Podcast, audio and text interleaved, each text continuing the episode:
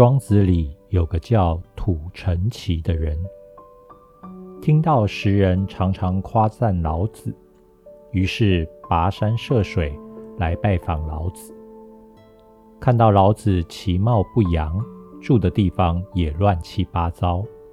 土成奇说：“别人说您是圣人，我看是老鼠还差不多呢。”老子看了他一眼。低头继续读自己的书，完全不理他。土城奇只好走了。第二天，土城奇觉得自己太过分了，来找老子道歉。谁知道老子对他说：“我如果有获得大道的实质，你骂我是猪、狗、老鼠，又有什么关系？我还是我。你说什么？”是你说什么，并不能影响我，也不能改变我。别人说两句就急着跳脚，多半是内心还不够笃定。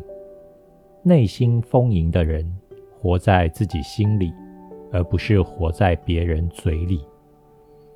这个世界上有一种人都不会被别人影响，这种人就是充满了自信的人。但我们真的很难做到。我们其实非常容易活在别人的口语当中，因为我们在乎别人对我们的评价的优劣。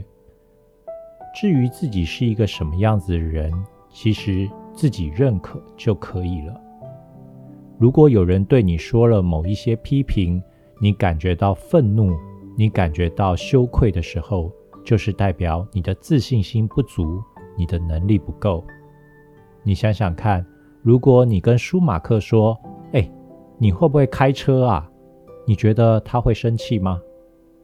你对周杰伦说：“你会不会写歌啊？”你觉得他会生气吗？其实从这一个角度来看，也许你就能够渐渐的减少自己发怒的机会了。